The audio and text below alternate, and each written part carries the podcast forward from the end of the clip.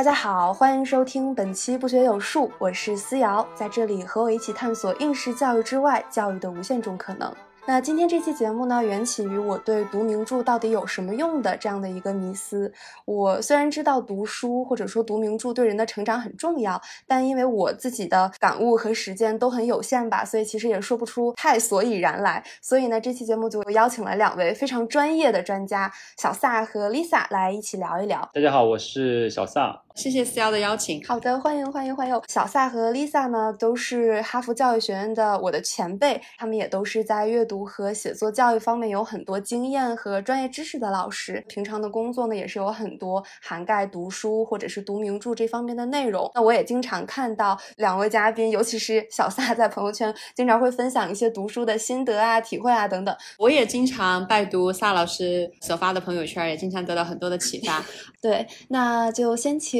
小撒和 Lisa 分别介绍一下你们俩的职业和学业经历，最好再来讲一讲你们两个是如何关注到阅读或者是写作教育的吧。Lisa 先来。啊，好的。我在高中教英语之前的话，一直也有教授 SAT 这方面的阅读和写作，也有教授这个 AP English Language Composition，也涉及到大量的对 fiction 和 non-fiction 的这个阅读。也一七年、一八年在哈佛大学教育学院念书的时候，也有刻意的去选择一些跟 literature 相关的课，中文的、英文的都有选择。中文的话，是在王德威先生他的课上去旁听过，带给我很多的跨文化的一些启发。现在的话，就在我的学校里头，我们初中生到高中生。主要的工作会涉及到 adolescent literature 或者叫做 young adult literature 青少年文学这个板块，大概是这样。嗯，感觉 Lisa 的经历都很专注在青少年文学教育这个方面。那再请小萨也介绍一下自己吧。我本科是在一个很奇怪的国家读的，就是捷克，在布拉格的一所私立大学，就算是当地最好的一所私立大学的商学院读的是管理。然后毕业回来呢，我的第一段正式工作经验就是在那家大家都知道的机构，也跟 Lisa 挺像的，也是有教像 SAT 啊、托福啊这些嗯标准化考试的阅读和写作，主要是教写作。工作了大概快四年，去哈佛教育学院读了 TIE，当时是叫这个名字，现在应该是叫 LDIT。我在读研究生期间的这个经历还比较不一样吧，有休学了一年，休学回来是去创业，因为当时刚好赶上了双创啊，万众创业，万众创新，然后刚好也有一些投资人愿意投资我和我一个合伙人一起做的一个创业项目。那再之后我就回去把书给读完了，读完之后回国，本来想直接开始创业，很确定还是要想做教育，但是不知道要做什么。具体要做什么，所以就先在 LinkedIn 做了一段时间的所谓的叫专栏作家，借助这个机会也写点东西，然后也在寻找我接下去要做什么。大概三四个月之后，我就进入知乎。嗯，我在知乎也做的是跟教育相关的一个产品，叫知乎 Life。在知乎工作到二零一七年底的时候啊，我就开始去做现在的这段创业，做国际教育写作竞赛啊，各种竞赛的这种课外辅导吧。对。好的，好的，非常非常感谢两位的介绍。刚刚 Lisa 刚好提到嘛，说在哈佛选了很多跟青少年文学相关的课，我就还蛮好奇的，你印象最深刻的一到两节课是什么呀？我在哈佛大学教育学院选了一门 adolescent literature 青少年文学的课，嗯，很重大的一个冲击，就感受到，虽然说我也教 literature，但是更多的是偏 classic literature。那个时候可能自己脑海里面连 adolescent literature 这个概念都不太有，感觉在过往的这个教学还有自己当做读者的这个生涯里头，呃，确实就从儿童就直接过渡到了成年人。是，如果我们现在去看的话，这真的是在咱们青少年这个时代，好像就直接从儿童时代跳到了 pre adult 的这个时代。对。青少年跟成年娱乐方式都非常的相似，所以就发现其实确实如此。就在国外有很丰富的一个青少年文学的一个类别，大家最耳熟能详的可能是呃像《暮光之城》《哈利波特》也改编成了影视作品，应该说影响很深远。但是在过去的二十年间，整个这个 young adult literature 走到任何的书店和图书馆，实际上都可以看到英语文学里面这个类别非常的丰富。就像这个写给青少年看，然后以青少年为主人公，《呃，在创作的时候以他们为中心的这么一个题材，在国内不太多见。所以说我在这门课上，我真的还是觉得给我打开了一扇新的窗户，部分回答了为什么我在当时在一所呃西南地区应该说是数一数二的中学教书的时候，我们会发现有的书青少年读不动，像《富兰克林自传》就真的读不动。那个时候就还会觉得，哎，为什么会读不懂？现在我就明白了，就是因为那本书不好读，很 boring，只是老师要求的这个 required reading。这这是带给我很多的想法的这么一门课，而且也发现阅读就不仅仅是 read for examination，实际上他们可以 read for fun。而 read for fun 的时候，这个故事其实可以带来很多很多的，就如我们现在所经常提的这个核心素养，这个 competency 就可以借由这个阅读上可以促进很多很多方面的，不管是社交、情感等等这方面的一些提高。包括后来又尝试着如何通过阅读书籍来改善校园欺凌等等这样一些话题，就会发现阅读确实是我们教育的一个很重要的一个抓手。那么这是 adolescent literature 这门课带给我很深的启发。哇天啊，我有好多好多的感触。我也是到了哈佛之后才知道，竟然有面对青少年的这一部分群体的很多电视剧啊，或者是书啊，或者是电影也好啊。当时我有上一门课叫 Growing Up in the Media World，有一部分专门就是讲 teen television programs。当时就有讲到，比如说美国有很多这种面对青少年群体的纪录片，很多都是为了解决一些社会问题的。比如说有专门去采访一些早孕妈。妈妈大概比如说十五六岁或者是十四五岁就怀孕了的青少年，去记录他们的生活，其实是希望能够通过对这些人生活的一个记录传播，能够让很多的青少年知道自己的行为可能会造成什么样的后果，让他们能特别切实的看到这样的后果，再去衡量自己要不要做出一些选择吧。当时我记得好像是说，就是这个纪录片的播出，让美国的青少年怀孕率下降了很多。对，所以就是。也很震惊，原来还有这种效用，然后原来还有真的就是专门面向青少年群体的这样的很多媒介吧。然后说到青少年看的电视也好，读的书也好，其实我觉得从这个作为教育人的角度来看吧，就还蛮普遍和重要的一个概念就是名著。那 为什么会点出名著这个话题呢？因为我对名著有一种很复杂、很纠结的情感。那一方面呢，我作为一个教育者，我在做教育的过程当中，尤其是 K 十二教育啊，就是总是会碰到读名著这件事情。包括今年很受瞩目的高考全国卷的那道用《红楼梦》做引子的作文题，那大家都在说读名著变得越来越重要了。无论是在考试上，还是在这个日常的素质教育里面，名著占的比重非常非常大。但是呢，从另一个方面来看，我自己作为一个学习者，我发现我其实一直都是一个不太爱读名著的人吧。就好多那种什么小学生、中学生必读名著，我就是又读不懂，又没有办法从读他们里面获得一些快乐，就搞得我整个人其实对读名著的态度变得很消极。我常常就是看着这些名著，然后我就想说，为什么呀？为什么他们是名著啊？所以其实我也很想听听你们的想法吧，就是你们觉得。名著它应该是什么样子的？那随着我们时代的发展也好，教育的发展也好，会不会有的名著，我就在想，他们其实不太适合，甚至不配继续当名著呢？我理解名著主要就是经受过时间考验的，可能发表的时间是比较早，嗯比如说可能一七几几年、一五几几年，但是到现在我们还在读它，这就是属于被一代又一代的喜欢读书的人或者读书的人筛选出来的。那没有什么不配当名著。的名著，我觉得这是个很个人的问题吧，就 不需要被别人说啊，这是名著。你如果你自己实在是读不进去，那它在你心中就可以不是一个名著，不需要有那种愧疚心理，就说哎，好像这个书这么有名，大家都把它当成经典，那我却不喜欢读，也读不懂，那这是不是我有问题？我觉得不要这样想，找你最适合的、能读得懂的，你真的会享受阅读的这个书就好了。嗯。我很赞同小夏老师所说的，名著是名著，它肯定是经历过时间的考验，肯定是代表了当时当下或者是彼时彼地很大一群人他们的阅读的趣味，这是第一个。第二个呢，我觉得名著应该不会减少。现在所有的我们认为是名著的，我觉得以我们现在文化的这样的一个发展的速度，以我们这种包容的态度，应该很难再有什么书会被剔除出名著的队伍。但反而我认为应该是有以往没有被大家所看见的某些书，应该是在日后的这个名著的。的队伍应该会越来越扩大，因为现在我们看到的名著，它应该说在某种程度上还是代表了主流的一些文化和声音。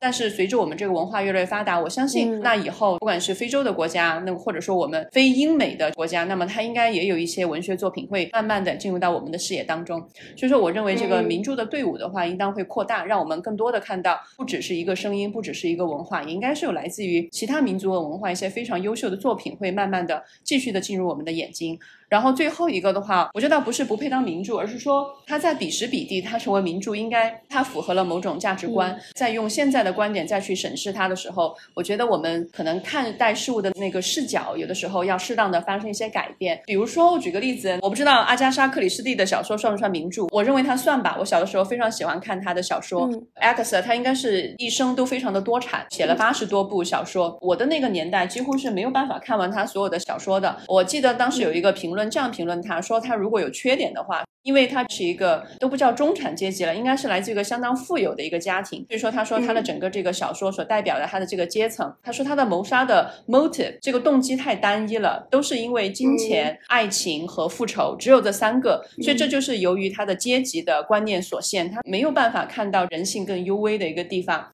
如果我们现在看东野圭吾的小说，也有人批评他说东野圭吾的小说完全就不是侦探小说，不是推理小说。但是东野圭吾他还在某个层面上，他又观察到了。在人性当中非常非常幽微的一些地方，他在犯罪动机这一点上，我觉得他的这个挖掘又又真的是非常的幽微哈，像什么放学后啊这些，他所体现的你都没有办法想象到这可以成为一个动机。当我们有这样的一个对比的时候，会发现让我们对很多名著的一个理解会发生变化。我看最近有尼罗河上的惨案又重新翻拍成了电影，嗯，也有很多的诟病吧，但是至少我觉得这个电影它对原著一个很大的改编，它把里面很多的人物的关系就改。编得更加符合我们现代社会的多元性，里面的人际关系是更加现代的人际关系。我觉得，如果以这个为例的话，哈，当我们重新再去看名著的时候，有的时候可以用一些现代的观点再重新去审视这个名著。再举个例子的话，比如说《海底两万里》这本名著，哈，毋庸置疑，我小时候也看过他改所改编的电影。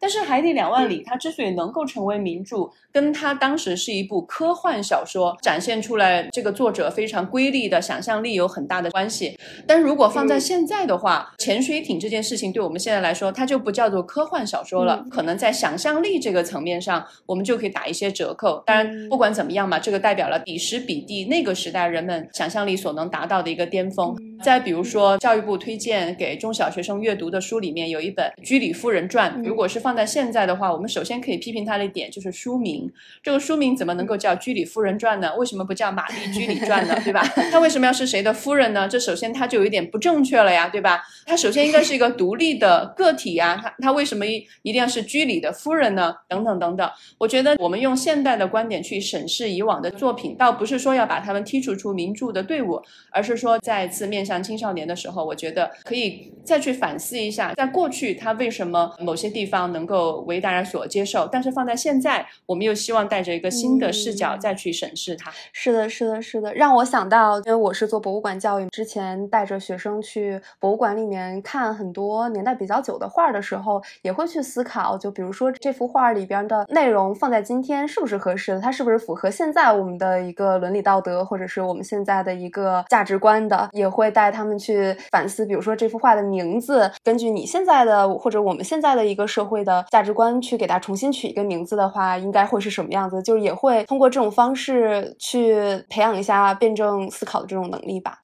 对，然后因为我们三个在工作中面向的学生群体也都是 K 十二嘛，尤其是青少年的这个年龄段，所以其实我也很好奇，就你们平常会帮学生选什么样的书，或者是有没有什么样的书或者名著是在我们的这个时代或者我们的这种文化背景下，其实它已经不太适合，或者是不太推荐给青少年来看的。我对于这个问题的想法是，不管你是个家长还是你是个老师，就你可以向孩子、向学生去安利你认为好的名著或者是其他的书，嗯，但是呢，你要给学生、给你的孩子自己选书的机会，给他充分的自由去选书。嗯，之前有教过一个学生，他就属于对语言算是有热爱，但是呢，我发现他在参加一个比赛的时候呢，没有表现出特别大的热情，然后那个比赛又是去写一个读后感，我就。就去问他，我说你为什么就这个比赛你好像没有特别大的热情？他说这个文章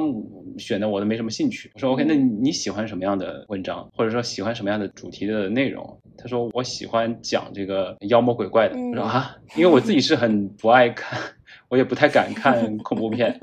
我说你还喜欢什么？他说我喜欢讲破案的故事，我喜欢惊悚的题材。那正好就可以看阿加莎和东野圭吾了。对对，所以这个事情对我的影响挺大的吧。我后来发现选择权交给他之后，他也选的挺好的。无论和写的过程当中，我就少操了很多的心了，就是他自己可以独立完成很多很多，自主完成很多的事情。对，所以你给他一些渠道，给他一些平台，让他能够去选一些他感兴趣的书，可以去让他这个选择的过程变得更有效率。但是你不要去代替他做选择。是是，我今天还特意去搜了一下，就是现在在百度百科名著这个词条底下的书目，然后我就发现好多好多，可能一大半我都没读过。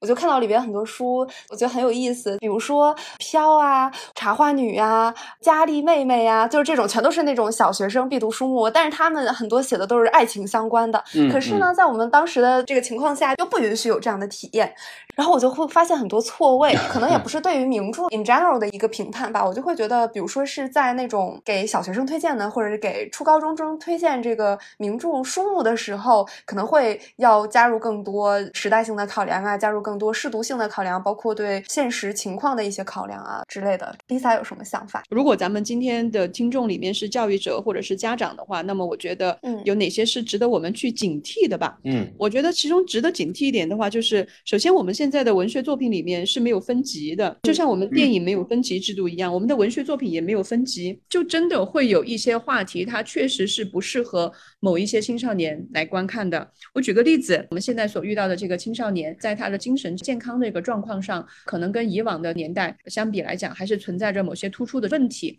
就如果是基于这样的一个状况，那么我想有一个群体，当他看到某一些非常压抑的话题的书的话，像是不利于他的身心健康的这类的这个书籍，在日本文学里面其实还蛮多的。日本它的这种侘寂、它的伤逝的文学，对于悲伤、死亡过于美化的这些描写，可能是非常消极和负面的。书籍它既可以是治愈的，这个治愈我指的是 cure 这个治愈哈，但是书籍它也有可能是治愈的，这个就是 cause depression 这个致导致它的这种忧郁，就是它也有可能是有这么一个层面的。因为当我们阅读故事的时候，实际上我们人会有那种镜像的反应，我们那种参加者的效应，就像跟他经历了同样的故事一样。这是第一个，就是我觉得要考量到文学作品是没有分级的。第二个，我觉得值得去考量的话，就是我们现在文学作品里头，并非是所有的章节它都是适合小朋友。《水浒传》里面有一些确实是非常暴力的情节，《红楼梦》里面也会有会淫会道的这样的一些片段，《西游记 》《西游记》你觉得它缺点在哪？小撒老师 比较恐怖。哎，对，所以说我想，就即便是名著里头，它可能都会有那么一些章节，它可能确实是不太适合在辨别力上，可能还有些缺乏的青少年。我想这一点可能也不是我危言耸听哈。我记得我当时在上这个青少年文学这堂课的时候，我们当时有一堂课也有一个热烈的讨论。实际上，青少年你看他的心理和生理的发育，就像刚刚思瑶所提到的，他对于爱情、对于性的这种憧憬，也是这个年龄应该是很常见的。那么，呃，文学作品里面你要去找到完全清洁的文学作品给青少年来看，又不去阉割的这种情况下，可能这个就会让教育者大大的受限。所以我们讨论过，有一本书，我们觉得各个层面上都非常适合七号年读，但是它里面会偶尔会提到他的性冲动啊，他会 masturbate 啊等等这些话题。当时各位老师就谈到，这到底适不适合在课堂上给青少年来读这个话题？当时的讨论里面是没有定论的。有些老师认为我们不应该回避人正常的生理的这个发育。又有一些老师会说，如果我们在课堂上公开的去讨论这个地方的话，肯定会引起很多家长的不适。所以说我在想，就这一点上，就是我们至少要有一些 discretion，是一个更审慎的态度吧。对对对，同意同意同意，确实，但是因为确实现在就短时间内应该也不会实现书或者是影视作品的一些分级。那比如说你们在你们的课堂上是怎么去引导青少年或者你们的学生去进行名著的阅读的呢？我觉得我们确实这个事情不用因噎废食，也不用想太多。首先，大家不要觉得就是现在青少年阅读已经到了我们刚刚所说的那些地步了啊，太可怕了，就是没有书可以读。呃，不是的，就现在青少年 在读书就已经很不错了，他愿意阅读就已经很不错了。所以说，就可能我们还停留在第一步，就是应当大力的去鼓励青少年去阅读。好，我觉得首先这是第一点。然后的，我们今天所谈论到的，如果有这些雷点，哎，都还好了，就是只不过说我们适当的可能在某些地方加以关注，注意他的某一些章节引导啊。我一直都认为小朋友不应该生活在真空当中，他是应该接触到某些话题的书。只不过我们刚刚所讲的就是，当这个小朋友如果他本身他的身心健康是值得我们非常重要的去关切的时候，那么这个时候可能要关注他书架上有没有些书，这可能会让他健康或者不健康的。好，但是我觉得偶尔吃坏了一次肚子 也没有什么大不了的。对我特别同意 Lisa 的这个观点，因为像我之前做的一期播客是关于性教育和性别教育的嘛，其实也是属于教育里面一个比较敏感的话题。那当时我就和嘉宾讨论了很久，最后我们也三炮达成了一定的一致吧，就是说在我们成年人看来的所谓的一些敏感的雷点，其实非常多都是青少年正在他们生活当中经历的，或者是未来不久他们就会遇见的一些话题。那如果我们作为教育者能够在适当的、比较早的时候，以适当的方式去帮助他们正确的、积极的去认识和讨论这些话题的话，甚至可以在这个过程中让孩子们觉得，哎，老师、家长他可以成为我们遇到敏感话题的时候一起来讨论的伙伴。那这样的话，可能要比我们在教学中单单纯的去避开他，然后等着孩子他在日后的实际生活当中独自的，甚至是孤立无援的去面对这些情。情况要好的多得多，对。然后，既然我们说到了青少年儿童读的书嘛，我就还蛮好奇的，你们小时候都喜欢读什么书呀？以及当我们现在作为一个成年人，从我们现在的视角往回看，你们会觉得小时候读的这些书对你自己的人生产生了什么样的影响？小赛老师先来吧。我小的时候读的书会偏非虚构。我当时其实有一个比较极端的想法嘛，我就觉得小说没什么用，为什么要读？就比较功能性读书是吗？对对对。但后来我发现，其实这种错误的态度会使得我错过很多优秀的作品，因为我直接就把 fiction 都给砍掉了。就我可能只读过非常少的几本 fiction。我是觉得都是假的事情嘛，那大概是到了大学吧，我就人生的经历也变多了嘛。那有些生活中遇到的一些挫折呀，反正就是各种各样的不开心的事情。其实小说是一个很好的，能够让你知道哦，其实已经有人经历过相似的事情啊，他是怎么解决，他也在心理上迈过这个坎了。所以就是你有这样的经历是可以的，没问题的。就你不要因此感到什么羞耻，你不用因此感到你自己是一个很弱的人，不用有这种想法。对，所以对我来说，我小的时候读的书，现在再回看的话，我是觉得它属于构建了我很多现在知识最底层的东西吧。所以如果让我再去回看，我觉得它对我帮助是很大的。哇哦，哎，我觉得就是小时候不喜欢读小说，还挺少见的。你说的小的时候读的这种功能性的书是什么呀？我回想了一下，我小时候好像从来没读过功能性的书，我读的全都是小说。我主要是很小的时候，家人给我买了一套《十万个为什么》，而且我长大的年代是没有互联网的。到了初中的时候，才有在电信局里面会有一个上网五块钱一个小时的官方办的网吧，好贵呀！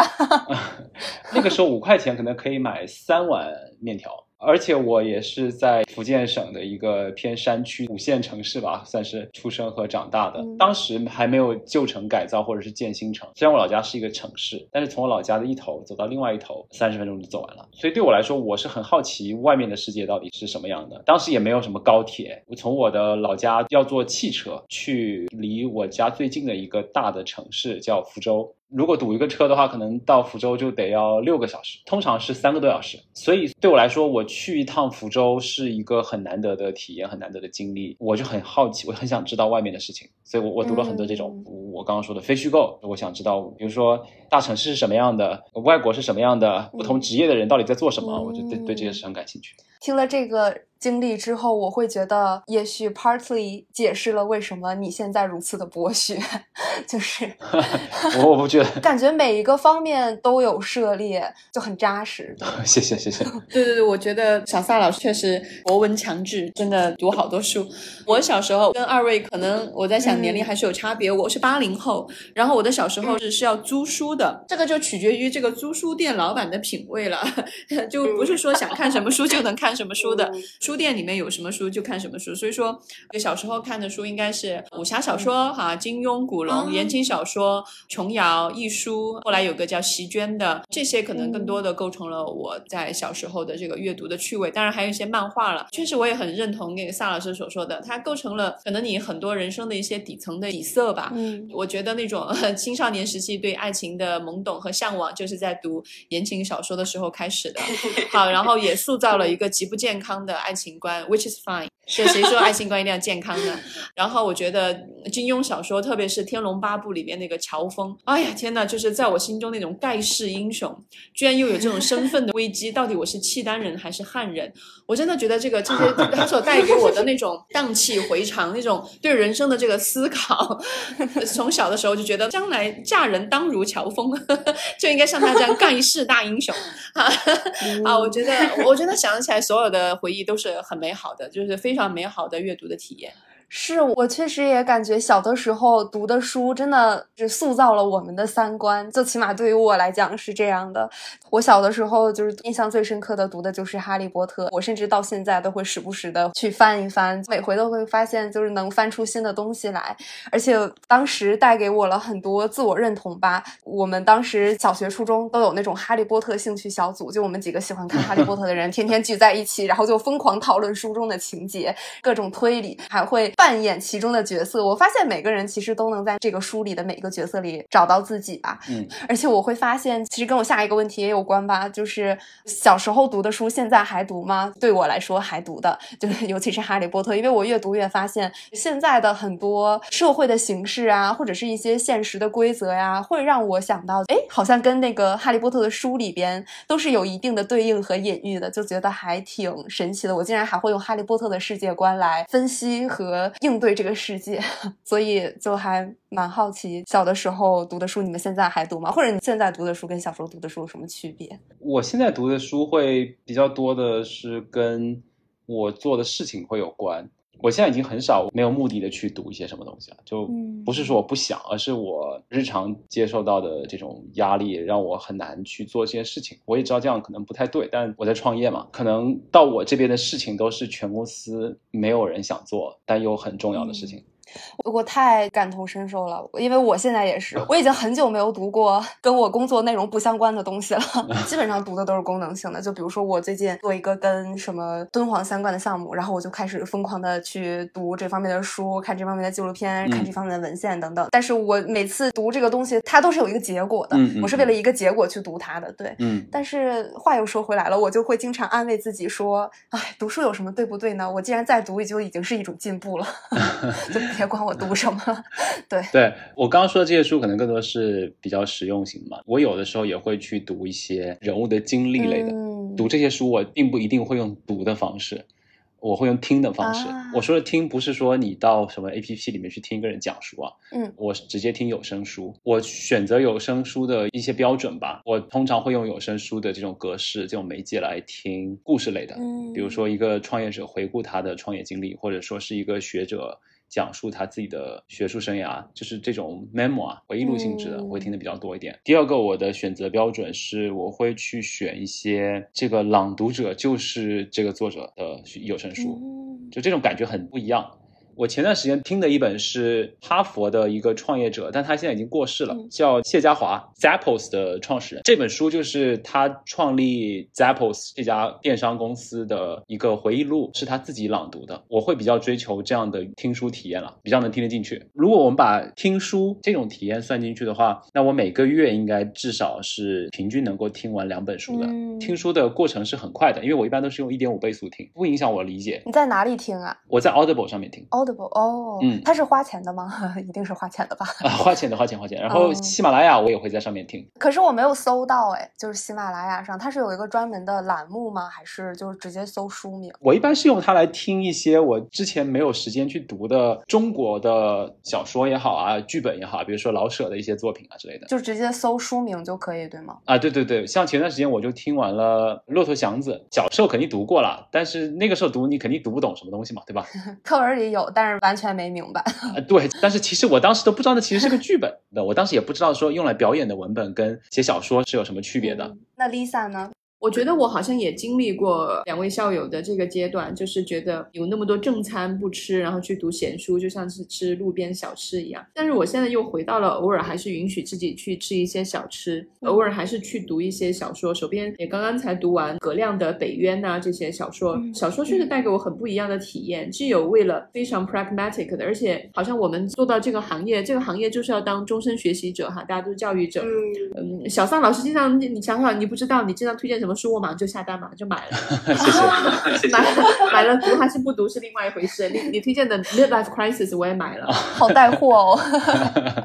但是还是偶尔要读一下小说，就是觉得这个 informational 的东西和这个 fiction 的东西，它带给我们的感受真的不一样，完全不一样。只有在读故事的时候，就是我们人在情感上才能够跟他去类似于经历同样的事情，真的增加我们情感的厚度，增加我们的智慧和人的感悟力的，可能还是是读 fiction。就当它是一个非常好的 fiction 的时候，它带给我们很丰富的情感体验。我确实很 enjoy，就最近两三个小时不吃不喝读完葛亮的那本《北渊》过后，就会久久的沉浸在他所描绘的那个民国世界里面，去体会民国的乡绅那种精神。我觉得是一种非常非常。怎么说呢？因为我不做 meditation，我不做冥想，我没有办法体验他们所说的那种 flow 的那种状态。但当我读小说的时候，有的时候我确实就能进入到那种 mind flow 的那种状态。我觉得是一个很愉悦的人生的这种体验，虽然不多得。我觉得跟以往很大的一个差别就是，就现在在读小说的时候，好的小说还是让人非常的沉浸。但与此同时，现在好像也越来越 taste 会更挑剔。读格非的《月落荒寺》的时候，心里面就默默的一边读一边在想：天呐，这本书远不如他年轻时。时候写的那几本，就还是会 还是会变得就更更难讨好吧。嗯，好有意思啊，感觉听下来这一期大家就疯狂的各种购入图书。对，然后小撒老师有没有什么补充？因为我刚刚可能没有直接回答这个问题，就是关于不同。嗯，我现在会很看重内容的真实吧，这种真实可以是。这个故事是编的，但是作者是基于一个真实的人生来写出这样的一个故事，嗯，或者是他回忆自己以前的人生。我觉得这种回忆录还有两种啊，有一些人他能一边经历一边记录，然后再把这段经历给写给大家。然后有一些人就是他经历了很久之后，在某个时间点他回望。像我前段时间看过一个这样子的回忆录，其实是一个旅行的日记，被经过了好多道翻译吧。现在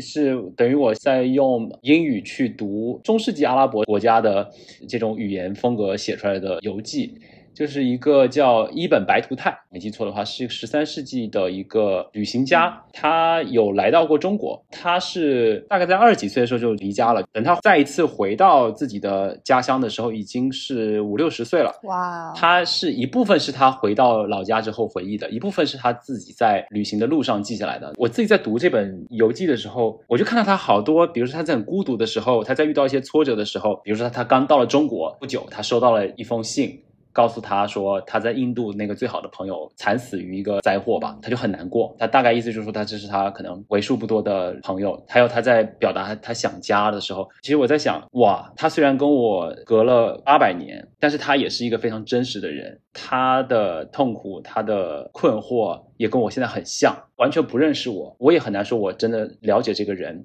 但是至少通过他的这个文本，我感觉是穿越了八百年，我又跟这个人链接上了。就这这种感觉很奇妙啊！我觉得好多时候好的阅读体验就是直接穿越了时间和空间，和另外一个灵魂碰撞了的那种感觉。对，所以我觉得，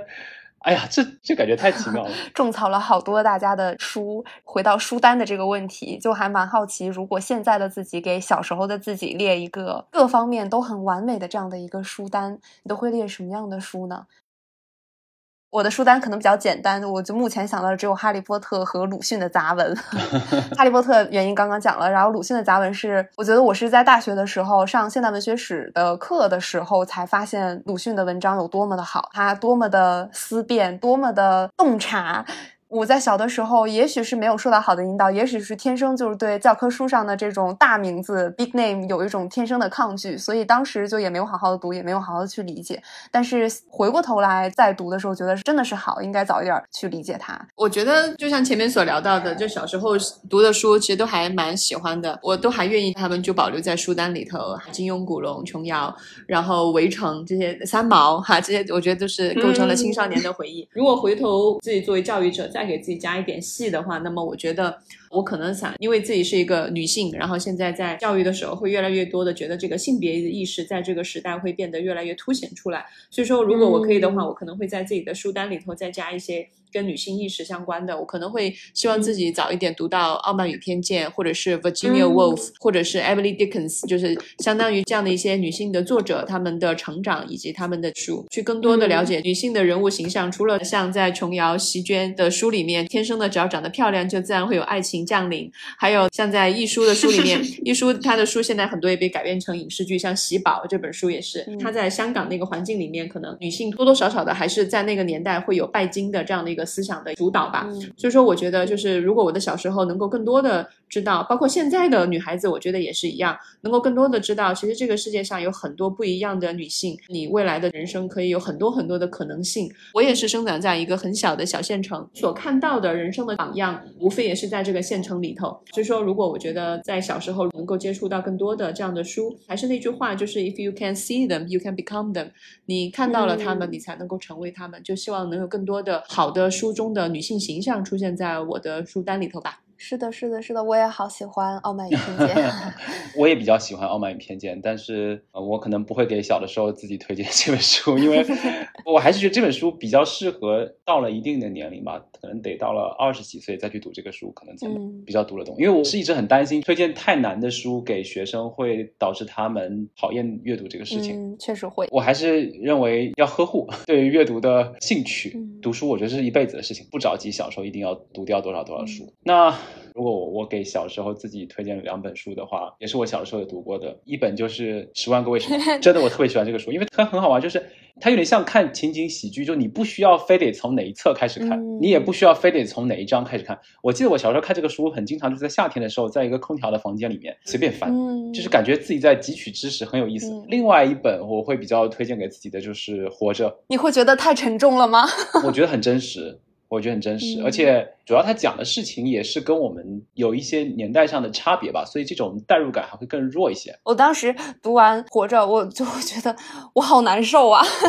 我会觉得活着是一个很不容易的事情，要珍惜。是。是刚刚小萨说的那个夏天在空调房里面读《十万个为什么》，正好连接到了下一个问题，就是关于读书的回忆吧。我觉得我们对于一本书的看法，或者是我们对它的印象，很多时候都不关于内容，更多的时候也是关于怎么读和当时读的那个场景、氛围等等等等。啊，你刚刚说那个空调房的事情，就正好对应到了我之前的一个经历吧。它不是我自己的经历，是当时我有上一门课研究 memory 的，当时我们的老师给我们。留了一个作业，就是采访另外一个人小时候的一些印象深刻的记忆。当时我采访的那个同学，他就讲到了他小时候在床和暖气的夹缝中央，冬天的时候在那个位置有一个小缝，他在那个小缝里读《哈利波特》。其实这个回忆就充满了，比如说对于位置的感知，对于温度的感知，对于气味的感知，包括他讲到当时有的时候他妈妈还会进来开一下门，问他要不要水果呀之类的这种。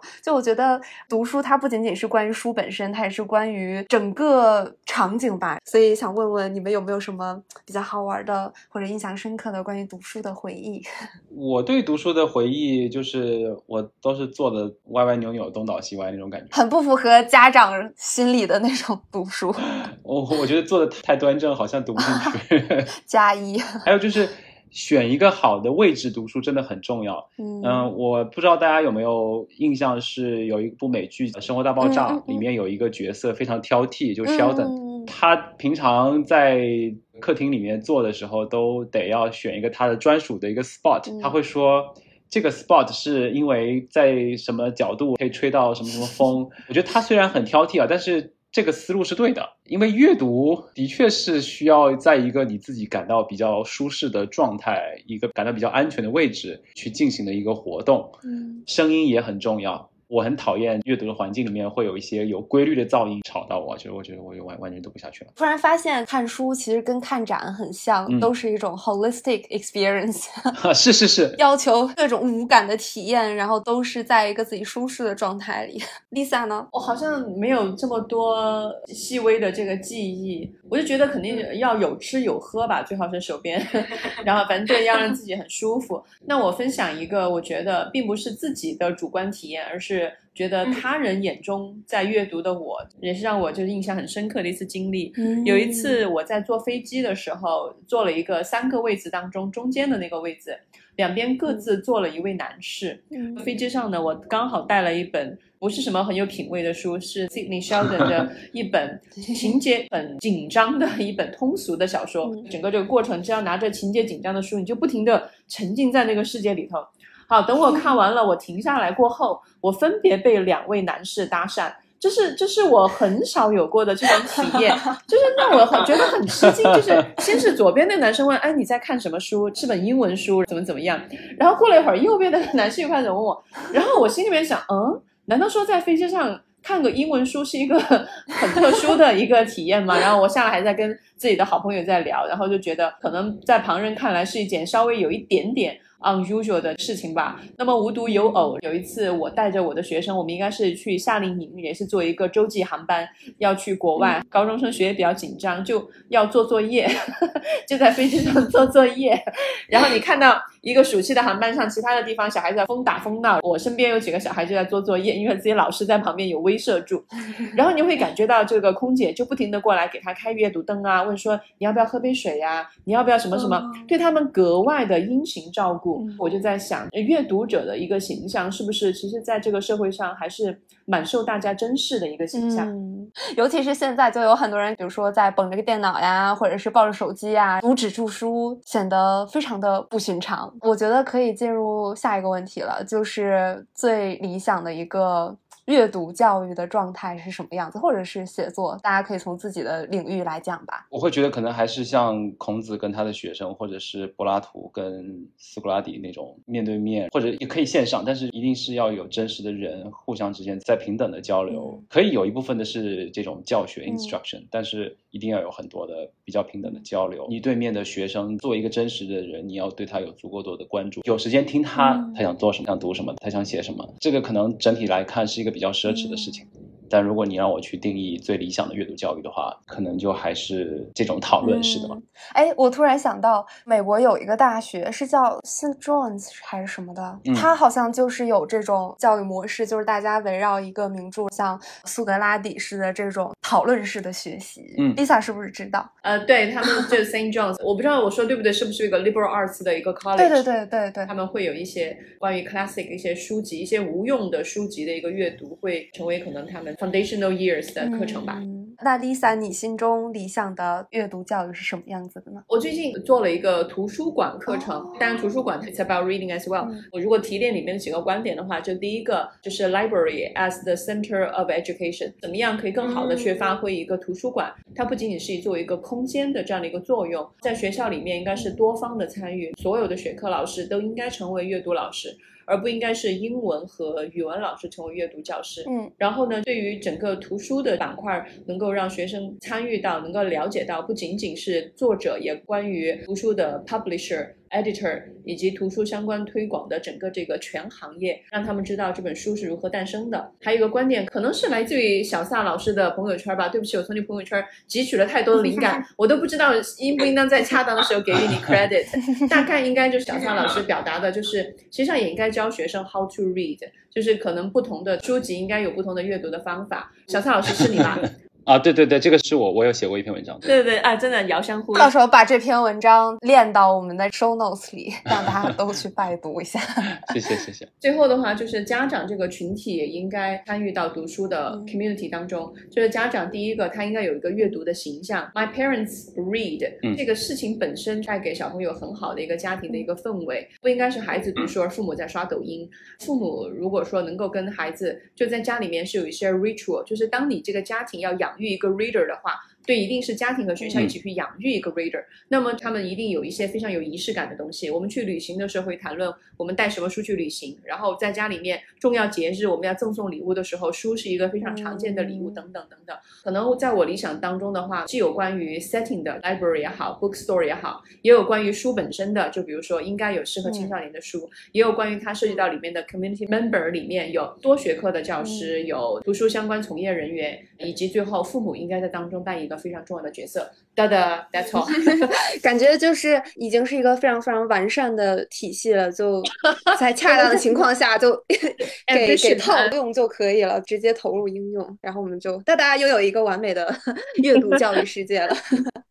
对，那我们就是最后的问题吧，推荐的教师发展或者是学生书单的资源，可以给到比如说听我们播客的一些教师听众啊，或者是 educator 听众啊，或者是家长啊。我这里最简单的一个方式就是大家可以搜索 YA Literature Awards，YA 就是 Young Adult 的缩写。好，那么这个 awards 就是它的获奖的书单，在里面就可以搜索到常见的一些获奖的名单。我觉得这些获奖名单，比如说我自己最常参考的 The National Book Award，还有一个就是在波士顿的这个 Horn Book Award，我觉得是这样的获奖的书籍最大浪淘沙的被大家所甄选出来的，适合推荐给青少年的书籍。嗯，对我们前几期有一个 William，就是 Horn Book Magazine 的书评人，他也推荐了小赛老师的。嗯，我说一下我最近在看的吧。嗯，第一个是。是 Teach Like a Champion 二点零。我在 Audible 上面听书的话，它有一个好处是在于它很多的这种像工具类的书，它会送你一个 PDF。这个 PDF 是跟比如说你去读这个书的电子版是不一样的，它更多的是把听的版本里面的东西去做一个总结。所以你听一遍之后再看这个 Companion 的 PDF，是可以把你听到的东西真的用到你的工作里面去的。